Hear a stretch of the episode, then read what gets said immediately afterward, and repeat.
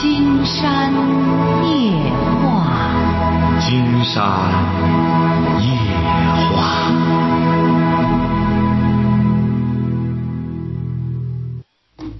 晚上好，听众朋友，我是您的朋友金山，很高兴和朋友们相会在午夜。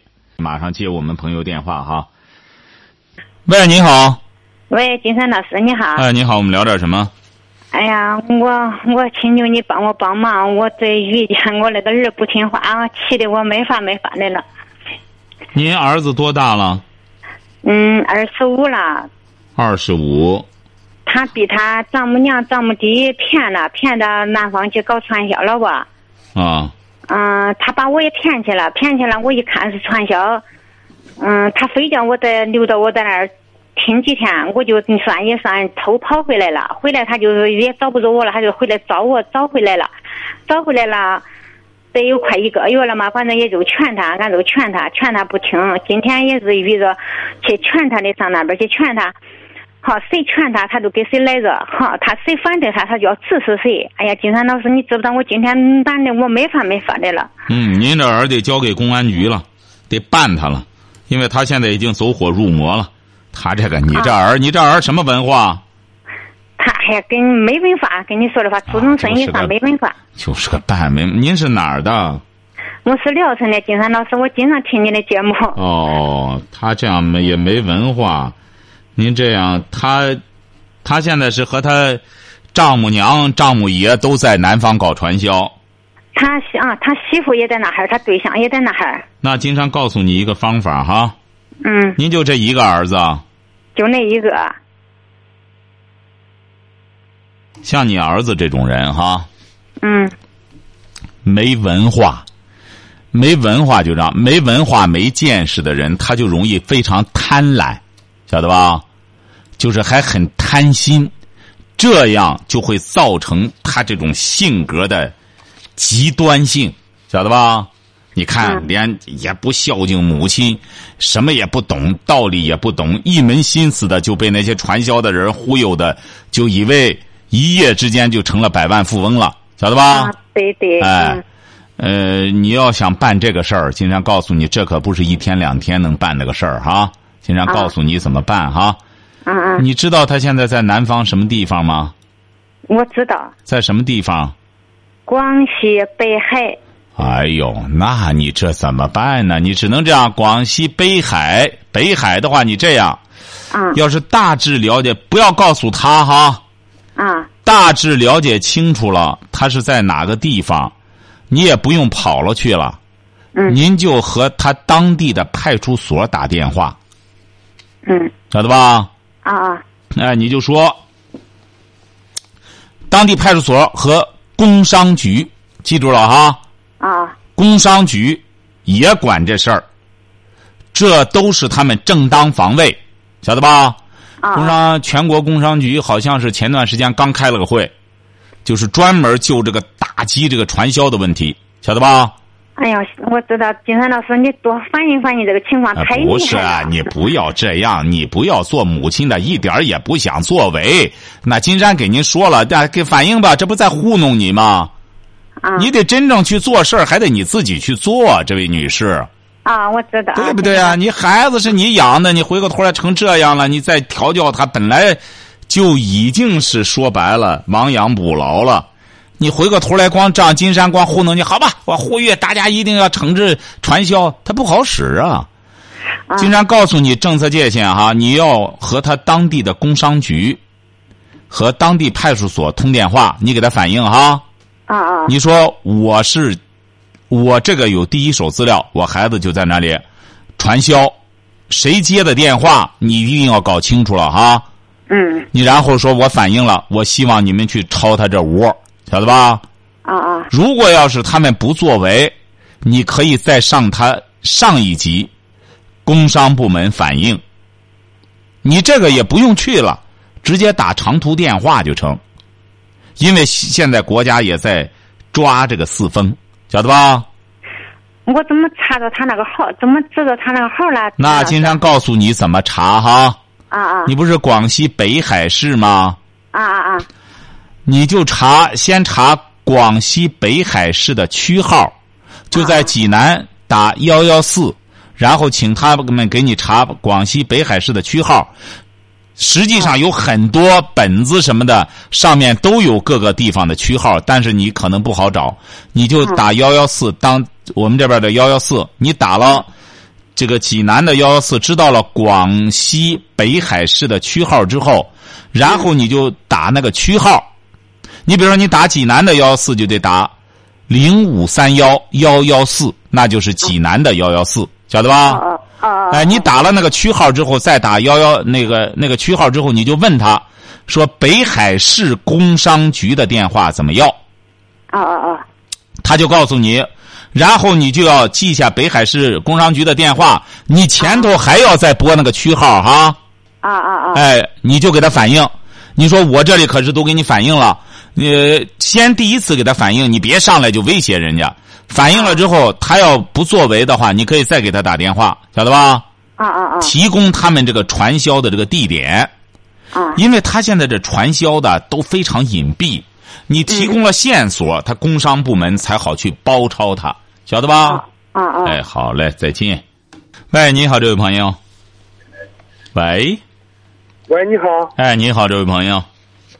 啊，你好，金涛，是是金涛老师？哎，没错，没错。啊，你好，金涛老师，啊，我正好那个有问题想咨询一下您。啊，您说。啊，正好那个我在干嘛吧？我是去年来的济南，去年来的济南吧，正好那个，呃，我谈了个，我我已经结婚了哈，因为老婆在老家，嗯、我和那个以前初恋那个女朋友正好也是也是大学同学，认识了，正好买了个彩票，买了彩票，我们呃中了个小奖，中了个十万块钱吧，中了十万块钱，呃，原来我现在我家的这个老婆嘛，因为是我父母呃介绍的，因为我一直喜欢我这个初恋，我现在我不知道我该怎么去面对，因为那个初恋见了，因为我也一直没结婚，我今年二十八。不是，不是，不是，谁没结婚？呃，我那个呃，这个呃在大学谈那个朋友一直没结婚，啊，他为什么当你俩当初为什么分手啊？呃，一直没分手，因为我在老家吧，因为我家就我一个人独生子吧，独生子我就是，呃，父母就是说必须得要呃结婚要孩子，回家回到老家，因为大学他是德州的，我是枣庄的，然后接着就回老家去，呃，不想让父母生气，就结了婚，嗯。但是我现在公司因为公司需求吧，我现在在济南发展，呃，我是呃去年来的济南，在济南发展嘛，呃也挺好。我见见到我那个原大学生女朋友了，她因为因为我一直没结婚，不是您什么意思？也就是说，你来到济南是彩票弄十万块钱你也有钱了那意思？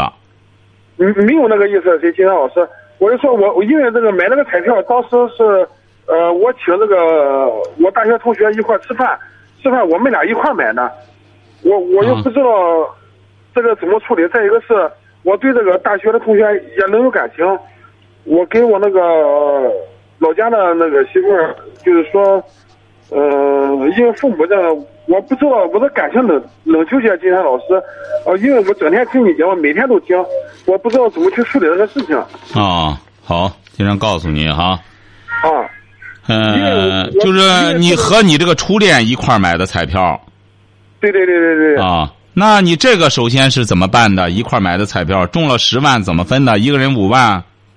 我已经给他了。我我因为我们俩，因为我现在呃在济南的工作单位也很好，不是哦，也就是说你中了十万就全都给他了没有就是我们俩一人五万。啊，一个人五万就是啊，还对是对对对对。啊，每人五万，你俩这关系到什么份儿上了？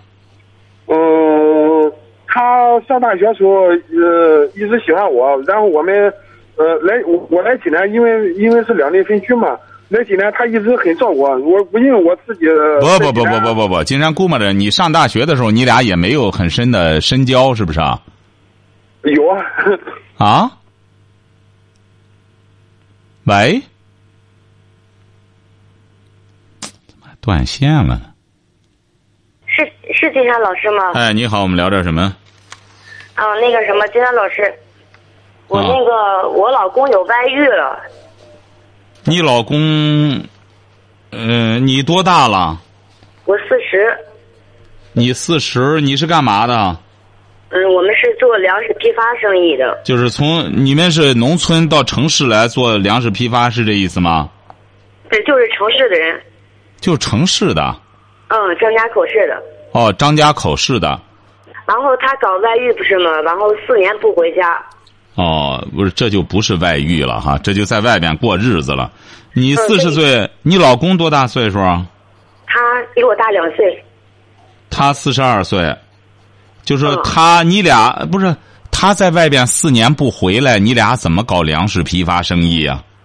就是嗯，零六年的时候做的粮食批发，然后不是发了财了吗？啊、发了财他就学坏了，学坏就四年就不回家，孩子他也不管，然后就每个月给孩子一千块钱的生活费，然后就是第一年的时候说是离婚起诉你去，我等了他四年的传票，他也没没没等来，不是发财是发多少财呀、发多少钱的财啊？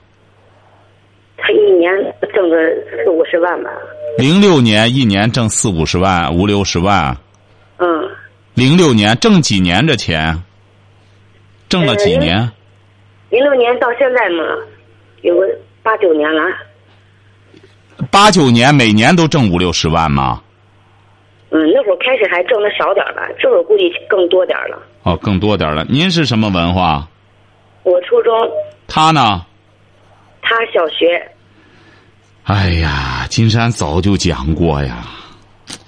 像您这个文化，着急着发财，有的时候不是什么好事儿啊。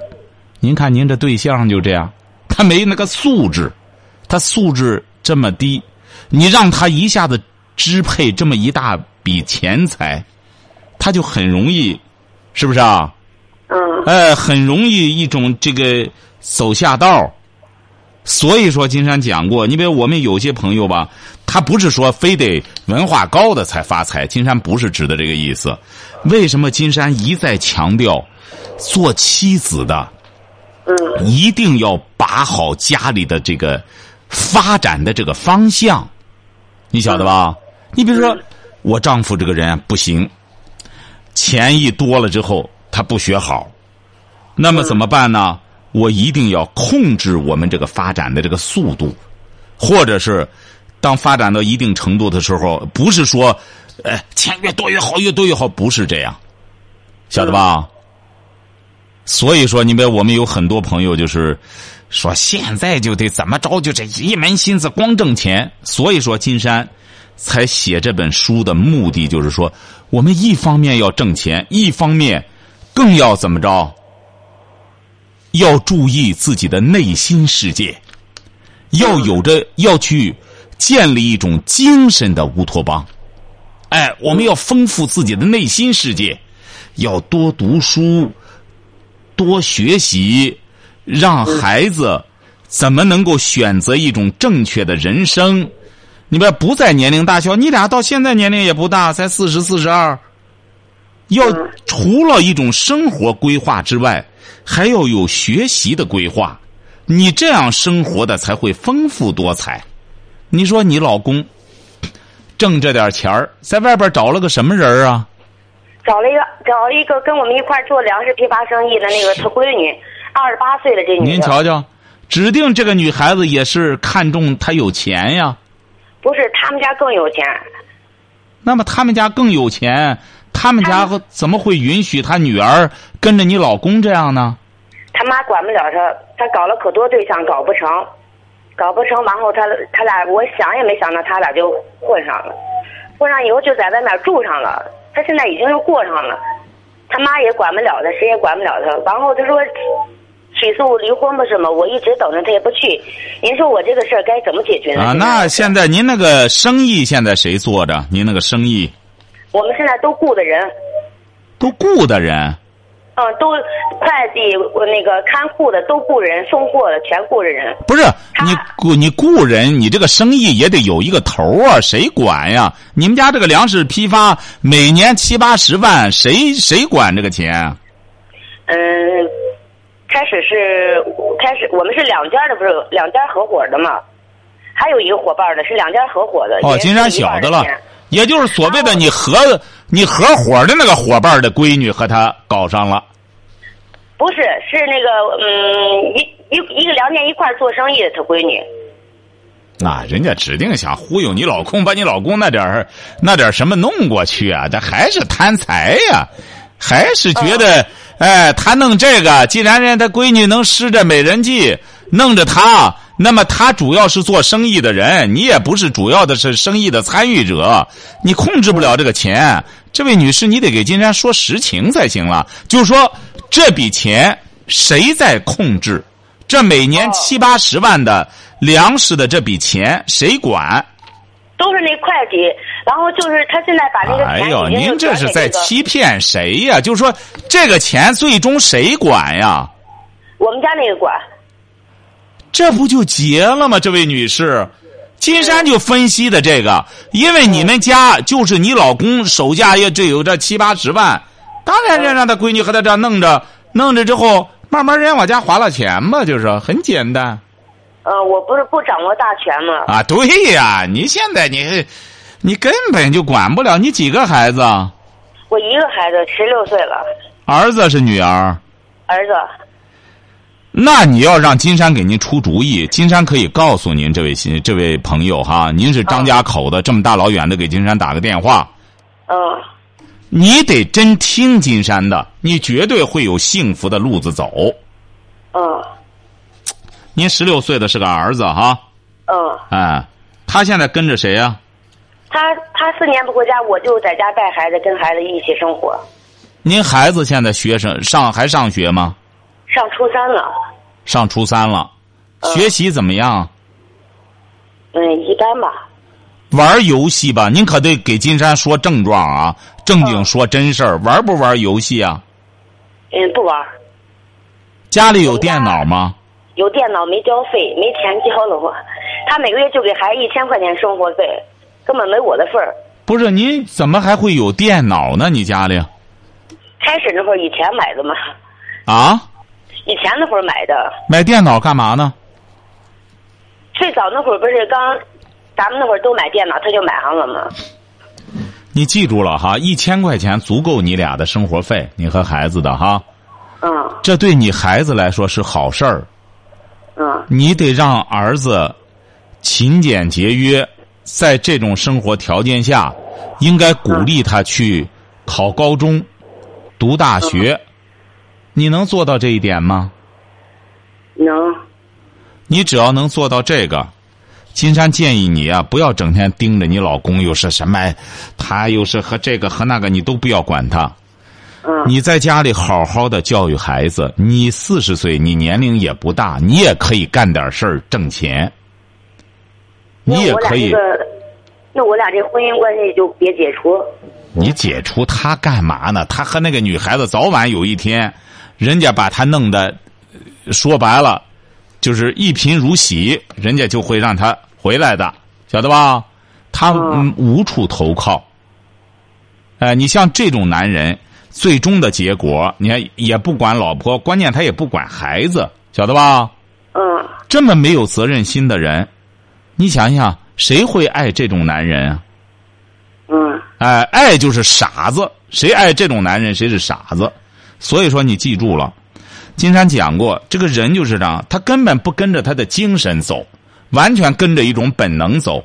那么人家就在利用他。你在这种情况下，一个是不要抱怨，一个是不要和他打仗，晓得吧？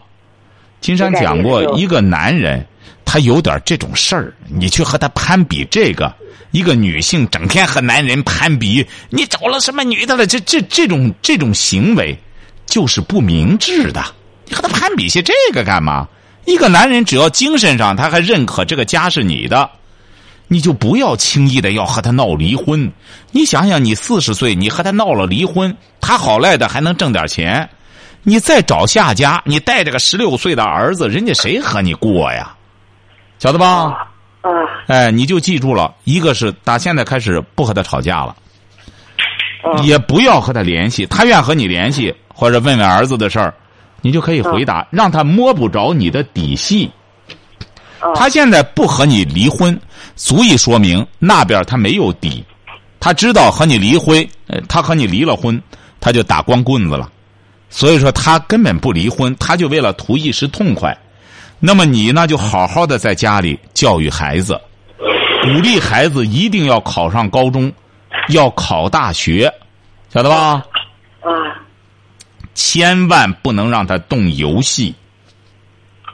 嗯，他不玩游戏，金山老师。哎，你好好的教育孩子，这就是你的主要的责任。只要你把孩子调教好了，你把你这个家坚持着维系着，金山估摸着您这个老公啊，待不了多久他就得回来了，晓得吧？哦，今天老师的意思是别管他，就让他在外头待着去吧。反正他已经待了四年了嘛。没错，没错，不要管他，你不管他，他反而会回来的。你整天管他，整天和他这样打闹，你越打越闹，他越往外蹬，其结果就是你们会走得越来越远。他越害怕你，他越害怕你，越不敢靠近你。你打现在之后，你一定要改变一种方法，晓得吧？要以柔要以柔克刚，以柔克刚。啊，金山老师，啊您的意思是我也别提离婚。哎，不，不要提离婚。你离婚干嘛？离婚，金山为什么不让你提离婚？离婚对你不利。哦，哎，你干嘛要离婚啊？他离婚你都不离，他给不离我打电话就说的，我起诉你啊，我可以离。你听着哈，呃，他光说起诉你哈，他不去做去，他不，但他一直没起诉啊。他怕我分他家产嘛，他想一分钱不给我，让我滚出去嘛。你瞧见了吗？你所以说你别这样，你你你得记住一条哈，你得这样。嗯，第一点，你要给他留下留下一个后路。你告诉他，你说你俩当初怎么认识的？嗯，你俩当初啊我俩是介绍的。介绍的，嗯、当初你俩见面的时候，你对他满意吗？我们那会儿没看上他。你没看上他，嗯，他看上你了吗？对，看上我了。他为什么看上你，你没看上他呢？嗯，为什么他？那他那会儿是，他那会儿可胖着呢，他那会儿二百六，嗯，不到一米一米七的个儿。我那会儿、我那会儿才八十斤，可瘦的那是。啊，你我这样他长得好呗，反正他那会儿看上我了，我那会儿根本就没看上他。啊，你听着哈，经常教给你，如果要是他在干什么的时候，你一定要给他留下后路。他或者在干什么的时候，你可以给他这样讲哈。你说我之所以没有和你离婚，你这么这些年说白了你也对不住我哈。你告你这样给他讲，你千万要示弱。你听着金山讲的要学会了啊。嗯，听着呢。哎，你说我之所以没和你离婚，我是留恋的当初的时候，我们两个人在一起的那些好日子，晓得吧？嗯哎，尽管当初我没看上你，但是后来我慢慢的爱上你了，嗯，而且是我我这么跟他说的。而且是我们还有一个儿子，儿子呢，你说也挺争气。你整天要是孩子学习不好怎么着，让他一看和你过，一点盼头都没有，他也就彻底断了这个这点念想了。你得告诉他，你说我现在呢精心在家养孩子，我相信你呢也会珍惜咱们的感情的，因为好日子咱俩都一块度过了，是不是啊？你现在也不是小年纪了，你四十多岁了，你应该养生了，你这不是乱腾的时候了，你不是狗乱的时候，晓得吧？还有还有糖尿病、心脏病。啊，这不经常教给你吗？你听着哈，你说我呀，这个顾忌的是你的身体。你说你只要在外面好好养好身体，你放心吧，家里的儿子呢，我会好好的照料的，嗯听到了吗？嗯。你只有给他留下这个活路，他慢慢的和那个女孩子在一块儿，他们会发生矛盾的，晓得吧？嗯他发生了矛盾，当他没有出路的时候，他就会想起你，他自然而然的就会回家的，你晓得吧？嗯哎，你就采取金山这个办法，你这个家就能保住，哦，晓得吧？嗯，我就提离婚啊。哎，金山给你讲个故事哈，嗯，这也是金山在刚写的那本书的，你在张家口也看不到金山写的这本《听见》这本书哈。嗯，金山给你讲个，这是个真事儿，就是说怎么着呢？有个女的，这还是个女的呢，你听着哈。嗯，哎，这个女的也是四十来岁儿，突然在外边看上一个男的，咋的吧？四年不回家，不不不不不回来找老公了。这结果回来之后啊，就要和老公闹离婚，而且带着他那个情人回来了，晓得吧？你听明白了吗？听明白。哎，带着这个情人，她这个情人果然长得高高大大，要比她老公长得帅气，晓得吧？哎，结果就是她直接回来说：“你看我我这情人多多多好啊！所以说你不要再干什么，和我离婚吧。”她老公说：“我也一直没说不和你离婚，你又不回家，呃，这样可以，这样好不好呢？你先出去，我和你的这个情人，我们俩聊聊。你听明白了吗？”嗯结果，他这个妻子就出去了。他认为他俩得打得头破血流，晓得吧？嗯结果是待了一会儿，他那个情人出来了。他老婆就问他说：“你怎么情绪这么低呀、他是不是揍你了嗯？”他这个情人说：“没有。”他说：“他是不是给你说我的坏话了？”嗯人家这个他这个情人说也没有，他说你太不了解你的丈夫了。他说那他给你说的什么？你怎么出来对我的态度不一样了？哎呀，他说这些年呢，这个男的给他这个给这个女的说哈，这些年我光和你在一块儿男欢女爱了，实际上我们俩彼此并不了解。他说真正了解你的是你的丈夫。那他说他究竟给你说什么了？他说他给我说，只要只要我爱你，他希望你以后我好好的照顾你。他说你呀、心脏不太好，一定要记住了。说你这个人呐脾气急，一定要给你准备好药。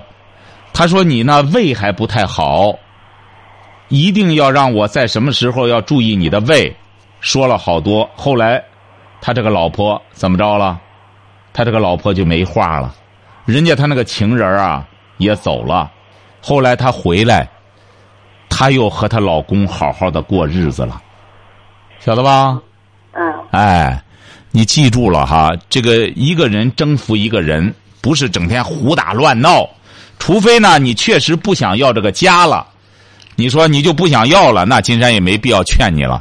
你要想要这个家，我们有些朋友千万不要做一种特别不理性的事儿哎呀，他又这样了，要不然我就吃亏了，怎么着？说白了，你看那个《约定》，苏慧唱的那个《约定》那首歌，听过吗？听过。哎，听过那首《约定》哈？嗯你看《约定》就这样，要是彼此相爱，就没有什么公平不公平。一个女的爱一个男的，就傻傻的爱他，坚持到底。一般的男的都会被感动的，就怕这个女的和男的斤斤计较。男的要找个什么人他就得找俩；男的这个这个腰带管不住，他就要和他攀比，这是最不科学的，晓得吧？啊哎，你要以一种正能量来感化他。他不学好，你也说了，他去和人家二十八岁大闺女整天鬼混，他不学好，是不是啊？嗯但是你作为妻子，咱不跟着他学不学好，而是你要洁身自好，好好的带着儿子学好，这样你丈夫就会服你，就觉得你才是一个真正的人，他自然而然的就会听你的话了，晓得吧？嗯，哎，好了，祝你幸福哈！哎，谢谢。再见哈，哎好。哎，喂，你好，这位朋友，哎，喂，你好，金山老师。哎，我们聊点什么？嗯，我想聊一下个人情感问题。您多大了？今年三十五。啊，说吧。啊，我女朋友今年三十三，然后我们现在接触已经有大半年的时间了。然后我最近这一两个月，我发现就是我们两个那个价值观啊，我好像差别挺大的。你俩你俩都是二婚吗？不是，都是都是头婚啊。啊，都是初婚哈，抱歉哈啊，就说你俩都是初婚，怎么价值观有什么差异呀？嗯，就是对待一些事情的看法差别挺大。他是个追求完美的人，完完美主义者。完我呢，可能是有些时候，嗯，认为一些事情不能强求，不能你说做一件事情他就要求最好。我的意思不是不是不是。您您是受过什么教育啊？我是大专，他呢？他是本科，他是本科是学什么专业的？他是学艺术专业，学艺术专业，学什么艺术专业啊？就是呃广告设计。啊，不是他追求完美多好，他有这个本事就行啊。关键是，他谁都不敢说追求完美，他压根儿就没有完美。没怎么叫完美啊？完了就美了，完了什么什么都玩完了没了，那那就美了，那就定定论了。这这中国人说盖棺定论，他怎么完美？完美只是人们的一种一种美好的一种愿望，他不可能完美任何事儿。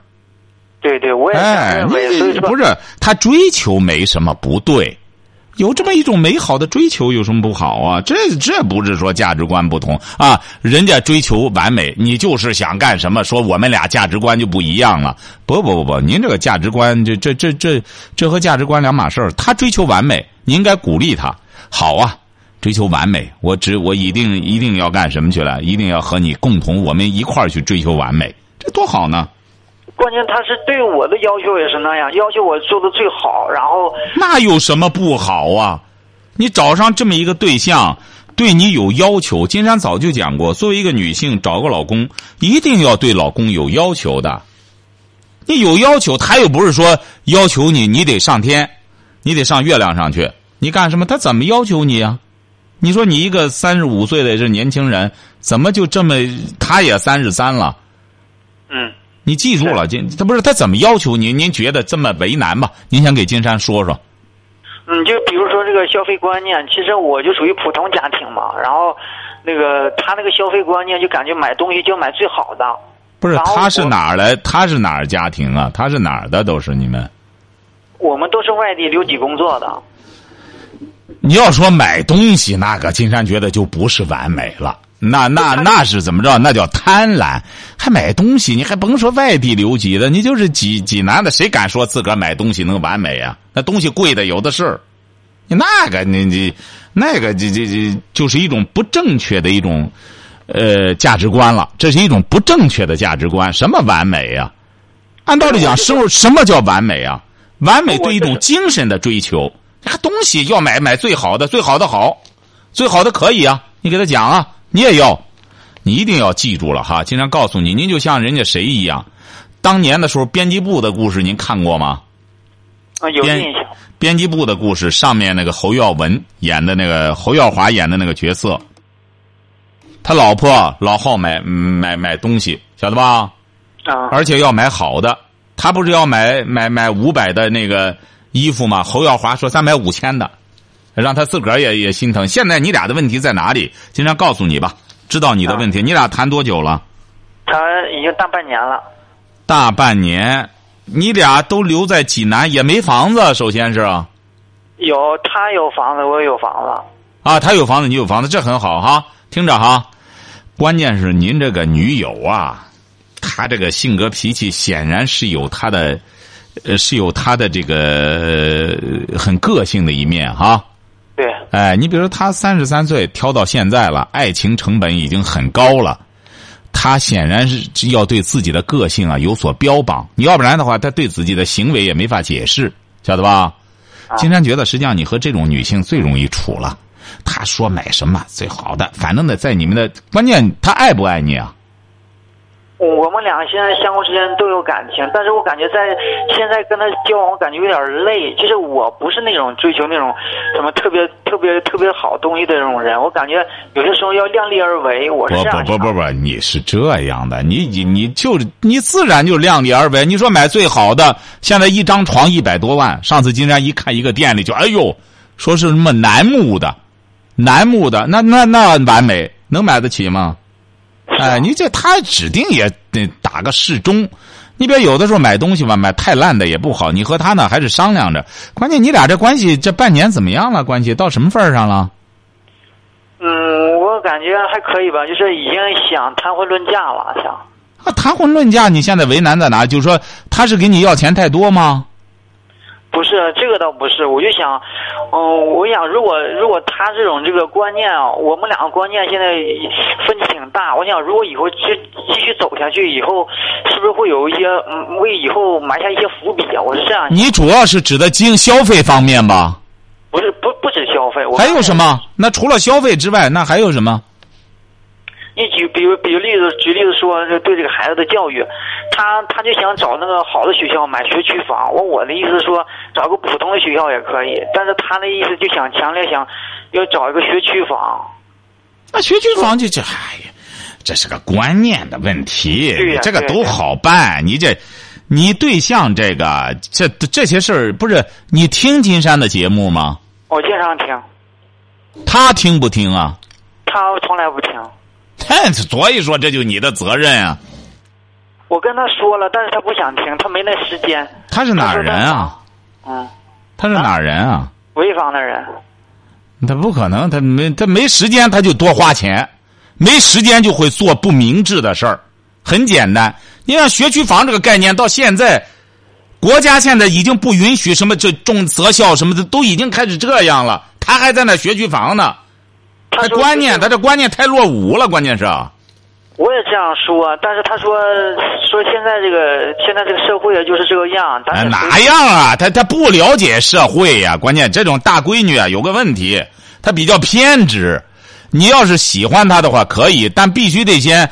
你别像这个学区房这个概念，现在大家都明白什么叫学区房。你没看现在卖房子的都是学区房了。这个小区，我把最好的学校都弄这儿来了。那这个小区里哪是学区房？人家一看，那学区房你停车还不方便呢。我直接把这学区房都弄这儿来了，我直接和他连办了。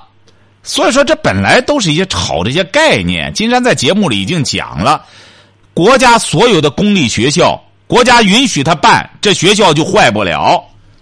哦，这学校不好，国家允许这个学校在吗？教委允许吗？他这观念不行，你俩这观念，你你这样，你再添，你这样，这这位这位朋友哈，啊啊啊！让你对象在旁边的时候，你给金山打电话，金山百分之三万的给你摆平他。他这观念可不行，这么落伍，这就是钱钟书先生说的“小城的摩登”。哎，小城来的人还整天捯饬的，还玩摩登，你能玩个大成人吗？是不是啊？小城的摩登，落伍的时髦，香气的都市化。这钱钟书说的三大忌，现在有一些外地的朋友吧，到一个都市里去之后，光好攀比当地人。你比如有些人也是这样，到人北京了，竟然说日子过得挺好啊！哎呀，和人家当地人比，咱还是不。竟然说你比人家干嘛？人家多少代人都在那边，你这刚刚去了之后，人家是老家那时候留的一套房子，是啊，现在价值呃上千万了，人家可是上辈子的事儿啊！你攀比，你要攀比可以，攀比就攀比祖孙三代，是不是啊？从他从爷爷辈上开始攀比，你攀比，你攀比人家这个人家都是人家在这个城市多少年了？你说人家要优秀，人家他爸那辈上就优秀，你这个能比吗？所以说，您您您爱人这个好办，他关键观念落伍，他又这么固执，你又不让他听金山夜话，你光你这点工作都做不到，你要想和他谈下去，先让他听金山夜话，先给他补脑，不是洗脑。你你你女朋友是个好好女孩儿晓得吧？这是个好女孩儿为什么呢？对爱情的底线很高，晓得吧？坚持到现在。金山觉得你呢，指定也是个挺优秀的小伙，也是耗到现在。两个人走到一块了，你就要记住了，和这种资深美女啊谈起来，你就得要付出点代价，晓得吧？你不能知难而退。哎，他他不是讲厉害吗？厉害你就得比他更厉害。他不是完美吗？你比他更完美。你说学区房，咱就不能买济南的，是不是啊？你得你得，你知道买哪里的？这这呃，姜老师，我还有一个问题想想跟您说，就是还还有个事儿，就是说，那个我其实你像我也是个普通家庭，在这买了房子之后啊，看你这个思路啊，你这个思路的结果，你干脆别谈对象了。你要再找个小年轻的，得吓得你尿裤子。他说归说，这年头女孩子不是爱往大里说吗？往大里说，你就满足她的虚荣心，你就给她讲。你说说白了，像你这个品位啊，咱咱要买学区房，真得买学区房，买学区房咱就不在济南买，咱上北京买去。好，今天晚上金山就和朋友们聊到这儿，明天晚上金山接茬和朋友们聊。